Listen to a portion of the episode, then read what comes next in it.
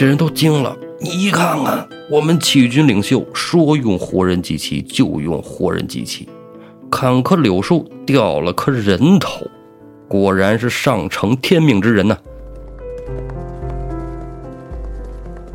我都找了好多法官了啊，各种和尚老道能会驱邪捉鬼的，全都给找来了。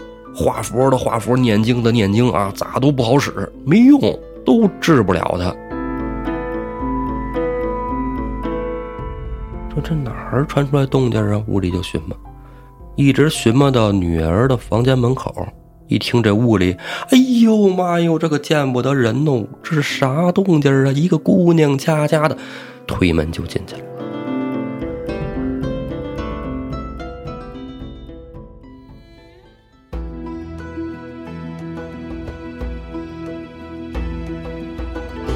胡说历史，笑谈有道。欢迎您收听由后端组为您带来的《胡说有道》。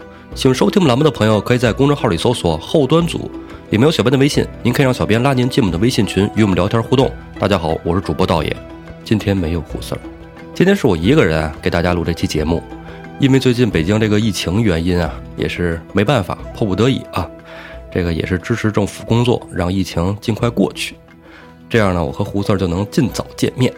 既然是我一个人录，那咱们上来就捞干的。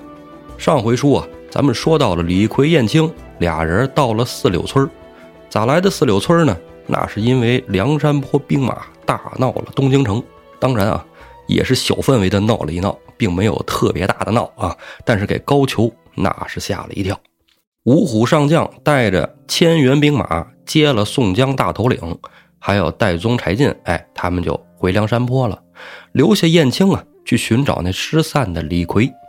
李逵在城里闹的那叫一个爽，是吧？回了客店房，拿了斧子还要去，燕青给拦下了，说：“别去了，哥们儿，咱这哥哥弟兄们人都回山了，咱哥俩也回家吧。”哎，拉着李逵呀，就往梁山坡走。这么着，路过的这个四柳村四柳村这名字，哎，猛一听，让人就感觉这村子里啊有四棵大柳树。为什么呢？哎，就让我想起了我小的时候，我爸带我上五棵松。哎，我觉得这个四柳村五棵松啊，都是那种以数量的植物来命名的地名。那说到五棵松啊，小时候我就认为它真的有五棵松树啊。但很遗憾，小的时候我分不清楚什么是杨树，什么是柳树，我就数那大杨树啊，一棵、两棵、三棵、四棵、七棵、八棵，那数超了。哎，我觉得，哎，这名儿这个不对呀。后来呀，再一看，知道啊，那路口边上那儿，哎。有专门的五棵松树，当然这松树是后栽的，解放以后栽的。解放以前呢，确实有五棵松树在这儿。这松树中间啊，是清朝一个提督叫马家少英，他的墓在这儿。你看这名字特别怪吧？哎，马家少英这人姓马家，名叫少英。哎，马家是满清贵族的一个姓儿啊，这姓儿很很牛啊。咱不知道有没有通天文啥武的啊，这姓儿挺厉害，是满旗八姓之一。但是后来呢，汉化过程中啊，也就是改成了姓马或者姓麻，哎，马家这么一姓扯远了，咱们说回来，那么四柳村这个地儿，是不是也如五棵松这个地名一样，它有一点小典故呢？哎，当然肯定是有了啊，要没有我不卖这关子。在山东省菏泽呀，哎，也就是梁山和开封之间的这么一个地儿，我觉得施耐庵写的那地儿就跟这个地名非常有关联。菏泽沙窝镇有那么一个四柳村哎，也叫四柳树村。这四柳树村呢，以前啊不叫这名它叫死柳树村。为什么从死柳树村改成了四柳树村呢？哎，那是后来到清朝的时候，人觉得这名不吉利啊，人村子里人集体上书要改名啊，就改成了四柳树村。那这死柳树村又有什么故事呢？在唐朝末年。这一猛子就杵到了黄巢起义。黄巢啊，他本身就是山东菏泽人呢，在这儿生，在这儿长。之后考学去的长安，是吧？考试面试觉得哎太丑，哎，皇上没让他过，面试失败了，回来要造反。造反呢，哎，他就有一个仪式，祭旗。祭旗呀，黄巢啊不稀罕使什么牛羊猪这那的啊，要用活人祭旗。这村子里人一听黄巢要拿活人祭旗，那就乌泱乌泱都往出跑。除了黄巢军队的人呢，就没有百姓了。但这里寺庙的和尚没地儿跑，碰巧这有一个寺庙啊，那和尚还是黄巢的朋友，亦师亦友。哎，黄巢他要抓人祭旗，他不能亲自去抓去吧？哎，起义军领袖上外边抓人去，来，我拿你祭旗，那不合适。他让手下人去抓，但是要抓到了自己这位朋友是吧？这位老师不合适啊！啊，你说到时候要抓来了，我是宰是不宰？宰也不合适，不宰也不合适。所以黄巢啊，就先到这个寺庙里去通知了这位老和尚。哎，跟老和尚说：“老师傅，呃，一会儿我要祭旗啊，我手下人要抓人，你呢躲一躲啊，你找个地方没人地方躲一躲。”黄巢走了以后。这老和尚就说：“哎，那我找哪儿躲躲呢？哎，翻翻柜子，翻翻这儿，哪儿都不合适。就看见这村子口有一棵大柳树，这柳树啊是一棵死柳树，中间树洞空了。哎，就在那儿，老和尚啊就钻到这死柳树里了。果然啊，黄巢手底下这兵丁就冲进寺庙啊，有没有和尚啊？抓个和尚祭旗也是好的嘛。找了一圈，没有人。”年轻小和尚都跑光了，这老和尚又钻到了树洞里，那自然找不着啊。黄巢一看，哎呀，你看找人祭个旗都这么费劲，算了，就算是我有了点好生之德，不用活人祭旗了，就拿这棵树祭旗吧。黄巢抄起大刀，冲着这棵死柳树，呜，一刀就剁了下去。刀起刀落，电光火石之间，一颗人头落地。这人都惊了，你看看，我们起义军领袖说用活人祭旗就用活人祭旗，砍棵柳树掉了颗人头，果然是上承天命之人呐。黄巢自己心里知道怎么回事这正是他的亦师亦友的好朋友啊。哎呀，看见老和尚变绿的人头落在地上，心里五味杂陈，有苦说不出。算了，成大事者不拘小节。出发吧，哎，黄巢就在这儿记得齐，这四柳树村就有这么个故事。当然后来改成四柳村了。哎，虽然书上说是清朝叫的四柳树，没准施耐庵那时候他也就叫四柳树了，是吧？咱就这么想，咱就这么听。所以咱们说回来，还得说这四柳村的事儿。哎，燕青跟李逵呀，本来呀在路上一路就是酒店客房的住，那是最稳妥。啊，隐姓埋名，改个姓儿，改个名儿。李逵梳了个双抓髻，谁也不知道那玩意儿他是一个黑旋风啊，是吧？以为是个小道童呢。俩人在四柳村错过了客店房，那个时候就找人家住啊，跟人家大户人家借宿一宿。大户人家一般也都能应允，俩人摸着黑就溜达到了这么一户人家。这谁家呢？这家呀，姓狄，里面是狄老太公一大家子。燕青到了门口。敲打门环，啪啪啪，里面出来了狄老太公。老太公啊，出来一看，哎呦，你们是？燕青就说呀：“说老人家，我们二人啊，赶路走荒了，哎，没赶上客店房，借您家投宿一宿。”燕青说着，狄老太公看着就看见李逵了，这个相貌打扮那不太一样啊，不寻常啊，就问燕青：“哎，你身后这位师傅是？”燕青那七窍玲珑心，咱前面是吧都说了。既然你说是师傅，那我就说是出家人，对吧？哎，一个道童嘛。那个时候你行走江湖，一个和尚道士打扮，一般人心不起疑，愿意收留。燕青就说呀：“说我这师傅啊，就是有点怪，脾气性格有点奇怪啊。你看他这个打扮啊，当然您不用在意，我们就是一起赶路啊，在您家凑合口吃的，住那么一宿，该给您钱给您钱，哎，叨扰了叨扰了。”老太公也没说什么，迎进屋里来。但是老太公啊，心里就惦记上这李逵了。这老太公可不是喜欢，不是看上李逵了啊。老太公是心里有事儿。老太公领着燕青、李逵就往屋里走，主座安排坐下以后，老太公扑通就给李逵跪下了。老太公说：“师傅，你可救我！”李逵懵了啊！李逵这怎么回事？老太公说：“呀，师傅，实不相瞒。”我们家只有一个女儿，今年二十出头。半年之前呢，中了邪了。我跟你说啊，那邪乎的很，给她送饭她也不吃，给人送饭的人呢，他从里边还拿砖头往外砸，砸的那鼻子眼睛都青了。家中有很多人都被他砸伤了。你说，这我女儿一个小姑娘，怎么可能拿大砖头把人都给砸伤了呢？是不是不可能？我闺女知书达理啊，温文尔雅，这里边有鬼呀，闹鬼！我跟你说，要不是有鬼，那就是鬼上了我闺女的身了。这事儿你没法弄。我给你，我都找了好多法官了啊，各种和尚老道能会驱邪捉鬼的，全都给找来了。画符的画符，念经的念经啊，咋都不好使，没用，都治不了他。今儿我看您天生异象，哎呦，我估计您能救我这分儿。哎呀，师傅道长，您救命吧！哎呀，咣咣咣磕头。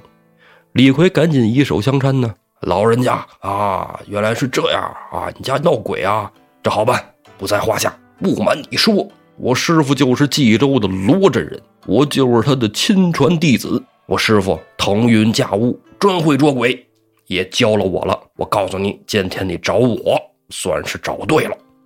老太公一听，我罗真人。那当时大网红啊，这个谁不知道啊？真神仙！咣咣咣磕头！哎呀，师傅太好了，救我救我！今天我算是赶着了。李逵说呀：“那你要让我捉鬼，你得舍得东西给我啊！我告诉你，你给我准备一头猪，一头羊，我要祭祀神将。”老太公说：“那我们家牛羊有的是啊，这您都不必说啊。这个呃酒什么的，我家都有。”李逵说：“嗯。”如此甚好啊！你这个猪和羊啊，捡那个膘肥块大的，煮烂了给我带来。上好的酒也准备那么几坛。老太公就愣了，咱这个做法祭祀，咱也见过啊，咱也听过，啥时候都是生的，是吧？生的宰，你这玩意儿咋还炖熟了呀？头回听说呀，但也不敢问啊，心中就有那么一些疑虑啊，就问这这炖熟了吗？李逵说：“哎，不要废话，俺这捉鬼的技术跟旁人那不一样，你只管去炖吧。炖好了，今天晚上夜半三更，我给你捉鬼。”老太公一听，好，好，好，没问题，没问题，我都给您准备。哎，师傅，我们家还有那个画符的黄钱纸，哎，朱砂木啊，您。李逵说呀：“不用那玩意儿，那鸟玩意儿没有神用。”啊！我到时候咚咚咚到屋里来，噗一把就把鬼给你捉了，脑瓜子给他削放屁！你请好吧。燕青在边上就咯咯咯乐呀。这老头啊，也不知道李逵这是好话赖话，安排了半宿，猪羊都煮得了，摆了那么几大盘他煮熟，他煮熟散了，他没法整个的，所以摆了几大盘啊。完之后又准备了好酒十来坛，摆在一排。在庭院里摆下了一个香桌，点上两根蜡烛，中间一个香炉，准备停当以后，叫李逵来。李逵跟着燕青啊，俩人就到了庭院，看见这个啊，好酒好肉都摆上来了。李逵撑个凳子就往当中间一坐，也不念经，也不念咒，腰里掏出那把板斧，咔咔咔就开始切肉。肉切完了，就开始吃。又从坛子里吨吨吨吨吨倒出几碗酒，就开始喝。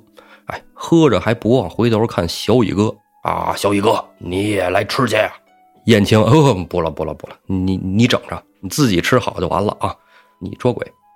李逵听燕青不吃，那好，自己咣咣咣就接着吃，又连饮了五六碗好酒。狄老太公在边上就看得惊了。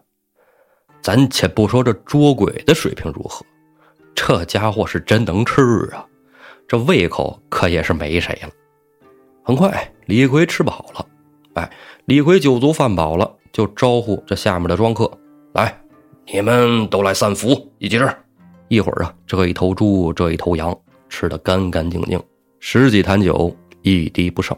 吃饱喝足了，就跟老太公说：“来，快给我舀桶汤来，让我洗洗手脚。”舀桶汤洗手脚，啥汤啊？鲍鱼汤啊，鱼翅汤。古代呀，热水就叫汤，凉水才叫水。老太公不敢耽搁呀，不知道这是做法之前的必要仪式呢，还是怎么着？安排下人李逵洗了手，洗了脸，接着跟老太公说：“给俺盛碗茶来。”老太公叫下人又安排了茶，李逵这回呀是吃饱了、喝足了、洗净了，还漱了口了，非常的满足。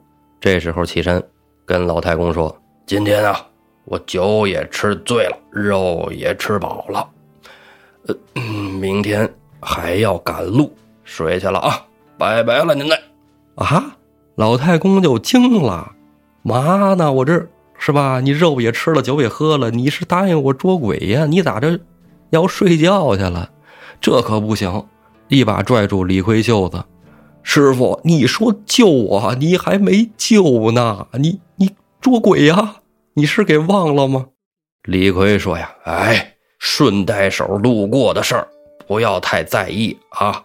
我答应你捉鬼。”那必然去捉鬼，来找个人领我去你女儿房里。老太公心说：“哎呦，差点我以为我这肉我这酒都让人白吃白喝了呢。这家伙终于干正事儿了，赶紧就叫人带着李逵奔自己女儿的房间而去。李逵酒喝醉了，但是没醉死，李逵还是清醒的，从腰间撤出两把板斧，握在手中。一步一步跟着那人就进到了狄老太公女儿的院子。这打着灯的下人到了这院子口儿，可就不敢进去了。李逵一看，啊，那估计都是被揍怕了啊！这天天的大板砖拐脸，谁受得了啊？不去吧，俺自己去。李逵抄着斧子走到了狄太公女儿的房前，只见到屋里幽幽的灯光，把右手的斧子交到左手。抬手点破窗棂纸，往里瞧看。李逵他怕不怕鬼？李逵心中没鬼，这没鬼之人必然不怕鬼。捅破窗棂纸，就为了一探究竟，看看里边到底怎么回事一看，哦，原来是这番勾当。话说哪番勾当啊？李逵看见呢，一个俊俏的小生正搂着一个美貌佳娘，这哪是鬼呀？啊，这是两个活生生的人呢，在这做见不得人的事儿啊！李逵抄着斧子，冲着门，咔嚓一下子就把门给劈成两半一脚就踏进门里。屋里俩人，哎呀，吓了一跳。俩人从床上探头往外瞧的时候，李逵咔嚓一斧子就把蜡烛砍断。哎，这屋里就黑了。这俩人也看不着李逵了，李逵也看不着这俩人了。但是李逵呀。那久经沙场，在这伸手不见五指的地方，那想抓个人，绝对比这寻常老百姓要容易。床上脚步声咣咣咣下地，李逵就听见了，伸手歘一把，就把这俊俏后生抓在手里，二话不说，一斧子下去就把人头砍落。李逵攥着手里人头啊，往桌子上咚的一放，床上那个小娘子就吓尿了，直接就喊呢：“哎呀，杀人啦！救命啊！”李逵可不管你是谁，喝叫：“里边的婆娘，你快给俺出来！你要不出来，连人带床给你剁个粉碎！”里面的小娘子赶紧求饶：“哎呀，你饶我性命啊！我马上出来，你一定要饶我命啊！你你你别杀我啊！我是狄家的女儿啊！你别杀我！”刚探出头来，李逵一把就揪住了这狄家女儿的头发，从床上直接拖到这个死尸旁边，问道。我杀的这个厮是谁？你说清楚。哎呀，这这是王小二，是我啊，我相好的啊，王小二。那你告诉俺，你平时不吃家里饭，那你吃什么活着？还有给你沏茶倒水送饭的人，你拿砖头砍人家，你的砖头又从哪来的？哎呀，这是我拿这个我的金银首饰啊，家里的钱啊什么的啊，压岁钱、零花钱什么的，我就给这王小二。这王小二啊。每天半夜上村里，哎，给我买回来的啊，这都是他置办的，跟我可没有关系。哦，行，说清了是吧？哦，说清了就好。要你这阿杂婆娘有何用？一斧子也把这狄家女儿的人头砍落，手里拎着这个人头啊，跟那王小二的人头一块放到了桌上，身上酒气躁动啊，就得出出汗。看着地上这两个尸首，抄起两把板斧，呜，剁作肉泥。剁完了，李逵也爽了，擦擦汗。哎，这鬼不就捉了吗？提着两颗人头，大踏步走到正厅。两颗人头往地下一扔，对着狄老太公说：“哎，这两个鬼我都给你捉了。”这满庄人一看呢，那真是吓坏了，上上下下都是寻常百姓。哪儿见过死人呢？而且还死成这样的！哎，你看，哎呀，这两个人头，你你你看那怎么是个男的？这这女的怎么那么面熟啊？狄老太公低头一看，哎呦，我的天爷，这正是我的女儿啊！老太公老太太俩人就傻了，愣在当场。这时候，这下人啊，奴仆里有一个眼尖的，看这个男的，说：“哎，这不是东村头？”那王小二吗？哎，你看你们家有人眼尖，认得这正是王小二那厮。老太公夫妇这一场都吓傻了，颤颤巍巍的问李逵：“师傅，你你怎么知道这是王小二啊？”我刚才捉鬼的时候，你女儿躲在床底下，让我给揪出来。我问他，他说的这就是跟他相好的王小二，吃的饭啊，还有那砖头都是他给运来的。我问的仔细，才动手宰了他。你放心吧，没有冤假错案，俺粗中有细啊！放心，放心。老太公那能放心吗？自己女儿人头砍落，他再出错，心里埋怨，但也不想看到这个结果呀。老太公就说了：“哎呦，师傅，你你让你捉鬼啊，你你倒是捉了，捉了，你砍了王小二不要紧，你咋把我女儿也给砍了呀？这是闹的，你看。”李逵听了，李逵还不干呢。李逵说：“哼，你这老头，女儿偷了汉子，你还想留他？我告诉你，我今天帮你除了，那你还要谢俺。你不谢俺，反想怪俺，门儿也没有啊！懒得理你，明天再跟你说话。”燕青一看，这事儿确实整得太过了。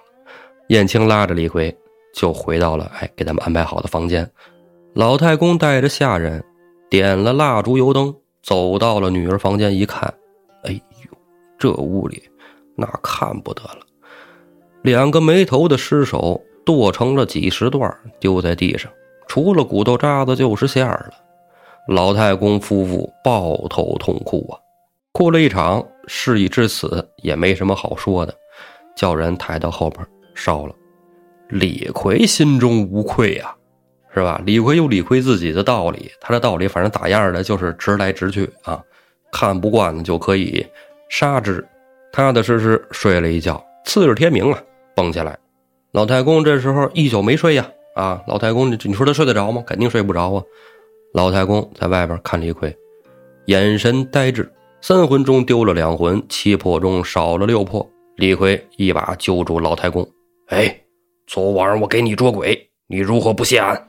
还在此发呆发愣，想什么呢？你老太公都傻了，这时候脑子也没心情想别的，叫下人啊，给师傅准备酒席啊，让师傅吃饭。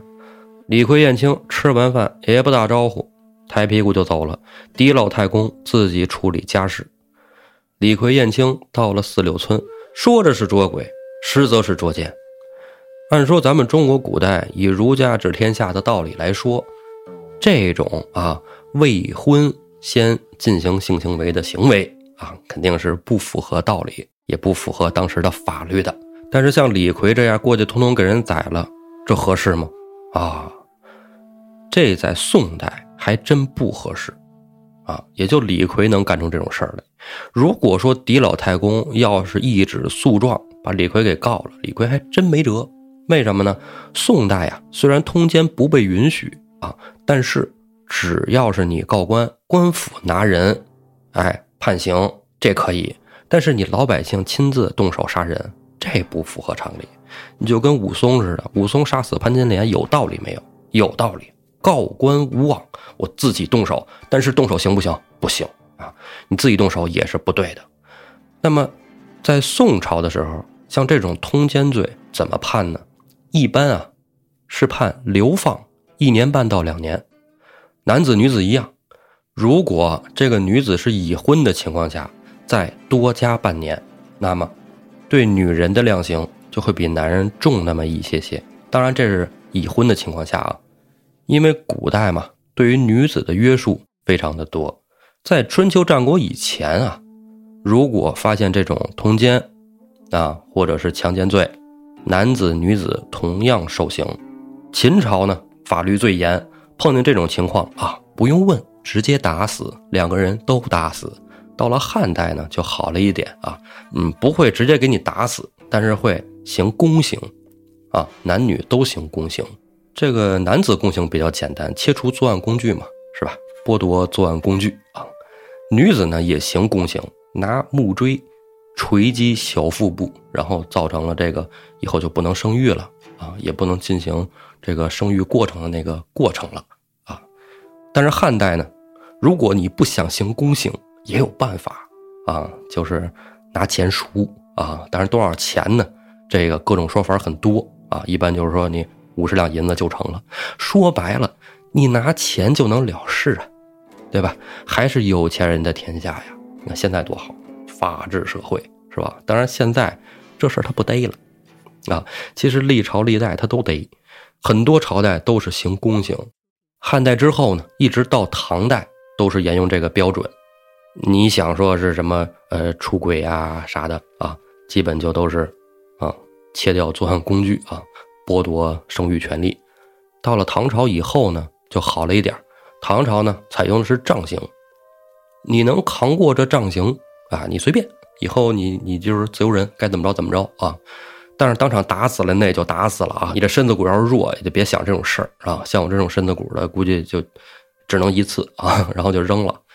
宋朝呢，哎，有杖刑，有流放，啊，这是国家的法律啊。流放就是一年半到两年。元明清呢，基本是延续啊，但是可能它就更更多了一些细节，就比如说说这个是否在过程中伤人了，比如强奸罪，或者说这个伤害他其他家人了，比如说把丈夫给打死了，然后再哎强奸，那这量刑方法就不一样了，就非常的详细啊。他也有罪大恶极者啊，斩首的或者凌迟的啊。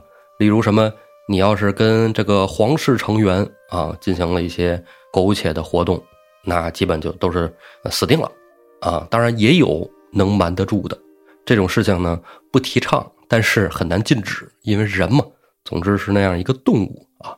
宋朝刚才咱们讲李逵这种事儿违法，但是呢，咱们中国自古以来呢。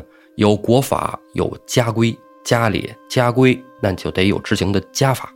那么在中国，家法的权力也是非常大的。丈夫捉奸，是不是可以杀死奸夫？啊，其实明确意义上来讲，法律是不赞同的。但是打死就打死了啊，也没事这种事情是吧？当官的都是男人，大家都可以感同身受啊，死就死了。李逵砍死了没毛病，但是李逵这上面有一个特殊性啊，我觉得就这个男的和女的，男未娶，女未嫁，俩人好好的不挺好吗？是吧？这要搁现代，那不太正常不过了吗？是不是？中国古代的约束还是非常强的啊，这种事情呢也不被允许。但是有没有例外啊？还真有那么一个小例外。哎，我看过那么一个故事，今天给大家分享一下。当然，这个故事呢也是宋朝的。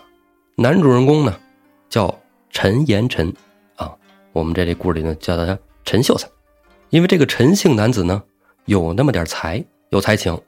这个女孩子呢姓连，叫连静，哎，也叫连静女。俩人啊年龄相仿，男的十八，女的十三，俩人啊青梅竹马一块长起来的。小的时候一男一女，俩人好，没什么，大家看着都挺高兴的。哎呀，俩孩子一起玩真好。但是你这到了青春期了，是吧？第二性特征发育比较成熟了，那么再一起好，家人就没有夸的了。女孩家就跟女孩说：“呀，不要再跟这个啊小陈老来往了。”这男孩子家也得说：“哎，人家女孩子大了，你别老求着能跟人玩了啊，你该自己多读读书。”两边家里啊，就不让这俩人在一块。玩了，可是青梅竹马从小一块玩的，两天不见他就想，三天不见他就念，怎么办呢？偷着见。这陈秀才呀，白天读书，晚上呢就偷摸的到这连静家里来，啊，溜窗户进去，俩人在屋内欢好。那您说了，怎么就突然就欢好上了？这没有突然的，这俩人在一块儿一屋里黑灯麻花，啊，他他他不欢好，他也欢不了别的，整挺嗨。白天正常生活啊，人家不扔砖头什么舞的啊，绝食都没有。白天哎，连静乖乖的跟家，哎，该干嘛干嘛，该绣花绣花。这陈秀才呢，跟家该读书读书啊，两边都没有发现。但是这纸里包不住火呀。老话说得好，常在河边走，哪有不湿鞋？一天晚上，这陈秀才可能当天发挥的不错，这连静呢，啊，声音就大了那么一些，就把连静的母亲给吵醒了。哎呀，这屋里是啥动静啊？起来点上灯，说这哪儿传出来动静啊？屋里就寻摸，一直寻摸到女儿的房间门口。一听这屋里，哎呦妈哟，这个见不得人哦！这是啥动静啊？一个姑娘家家的，推门就进去了。这一推门，吓了连静一跳，也吓了这小陈啊陈秀才一跳。哎呦妈哟，是吧？这是我心上人的妈妈呀！哈，这这赶紧太丢人了。这连静的妈妈呀，一看这床上的我的女儿啊，你俩做的丑事，明天我就给你们俩告到县衙。这俩人还都老实，这陈彦辰和这连静俩人一看，哎呀，母亲在这儿识破了，这玩意儿也别让母亲着急啊，晚上咱老实等着吧，穿上衣服在屋里坐着。第二天天明，连静的母亲就带着女儿连静和那陈秀才一起到了县衙大堂。县令老爷姓王，叫王刚忠。老爷一上堂，惊堂木一拍，下面跪着何人？连静的母亲就说：“呀，哎呀，老爷，这是我女儿，这是哎，愁死了，这是她奸夫。”王观众说：“什么情况？你俩人有婚约吗？”连静母亲说：“没有，这这这上我们家来，半夜钻窗户进来的，哎，跟我女儿俩人苟且。那好，捉贼见赃，捉奸见双，押下去吧，等着判刑。很简单，宋朝宋朝这刑好判，为啥呢？直接流放就完了。一看这又是自己妈告的。”一年半，啊，俩人一年半，各自发配一个地儿，一年半以后再回来。男的以后不许考考功名了，这案子判多了，啊，太好判了。底下的连静跟陈彦辰，哎，跪在那儿低头不语。县令老爷很细心，在审案的过程中就看见底下这小两口手勾着对方的手，就觉得这两人不仅仅是奸情，那可能是真有爱呀。连静母亲回家以后，小两口不是押进去了吗？押大牢了吗？王刚中再次提审二人，就想跟他们再聊聊，看看俩人具体什么情况。知道这两家都是书香门第，怎么能做出如此事情呢？啊，这陈秀才还是我们本县的生员，做出这种丑事，我得问问他。俩人一上来，俩人也没哭也没闹。王县令上来先问这连静：“哎，这位姑娘，我听说你……”自幼饱读诗书，王县令指了指自己头顶上的竹帘子：“你能用这竹帘做首诗吗？”连静思索了一下，脱口而出：“绿军披破条条直，红线尽开眼根齐，为爱如花成片段，至令直节又参差。”这首诗写的巧妙，我就像那竹子一样。为了这个红线能把我们拴起来，我劈成一片一片的，我都认。县令一听，咦，这是心里有爱呀，啊，这是真爱呀。转身呢，又看着陈秀才，指了指墙角上的蜘蛛网，你看看这个蜘蛛网，啊，法网恢恢，疏而不漏，知道吗？你看看这网，做首诗。陈彦辰抬头看着蜘蛛网，看得仔细，这蛛网上。粘了一只蝴蝶，陈秀才本来就腹有诗书，思维敏捷啊，张口就来。只因复性太癫狂，游遍名园窃尽香。今日误投罗网里，脱身为帐探花郎。这句话呀，众里寻他千百度，今天就死这一处啊，差不多这意思。最后呢，还不忘抬举了一下县令老爷。啊，探花郎，您救我！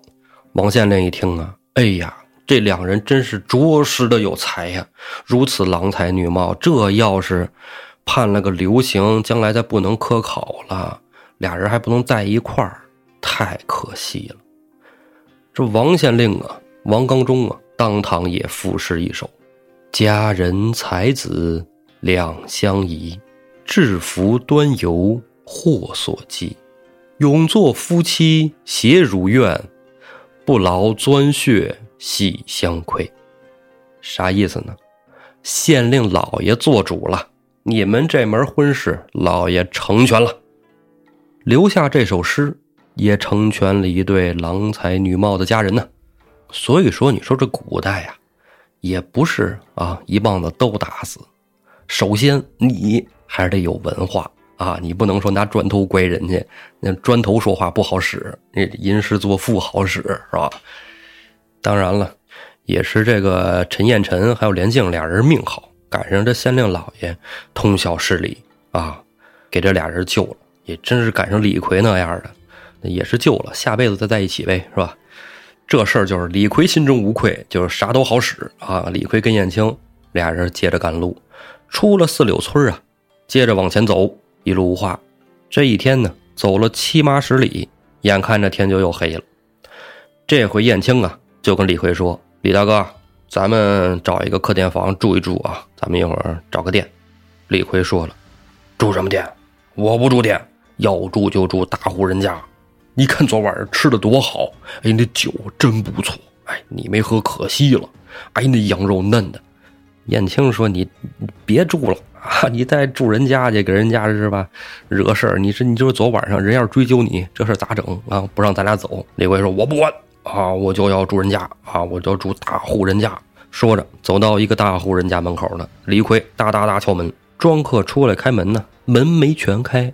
开了一道门缝探头往外说：“我家主人太公正烦着呢，啊，你们两个去别处歇息。”李逵，李逵不是来听他说话的，李逵是要进去吃喝睡觉的啊！看他门缝开了，啪一把就给推开了，径直的往里走。燕青想拽人家不接客，咱走吧。李逵根本就不听，俩人拉拉扯扯的就到了正厅。这家老太公正在正厅那儿坐着呢。这时候一看李逵咣咣咣闯进来了。底下下人跟着跑来了，说：“这他俩是投诉的。”哎呀，我没想让他们进来，他们自己进来的。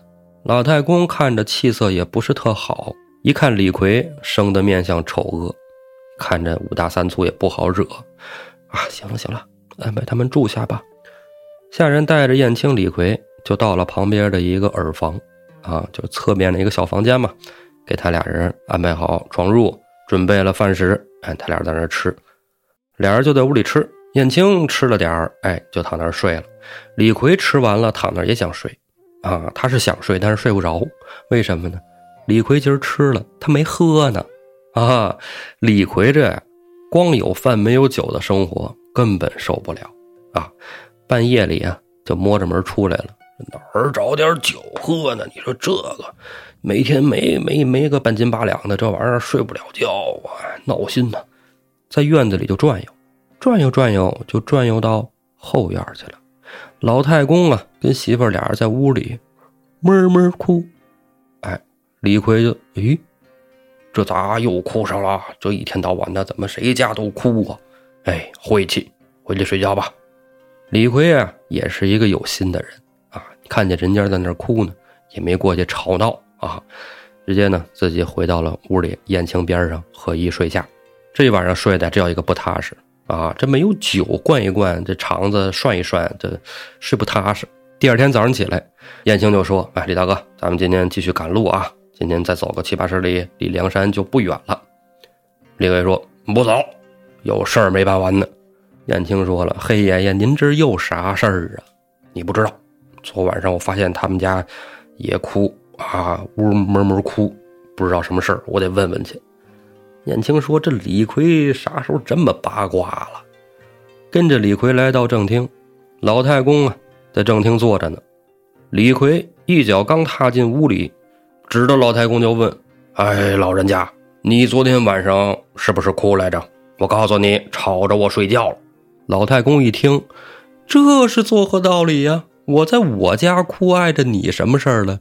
你睡不着，那不能怪我呀。我不管。你得告诉我，你为什么而哭？你说出个所以然来，让我听得明白，这事儿就过去了。你要是说不明白，吵着我睡觉，这可不是小事。哎，爸爸爸，这家里出了这等丑事，我本是不想说的，今天就跟你说了吧。老头子，我家里呀有一个女儿，年方十八呀，让人给抢了。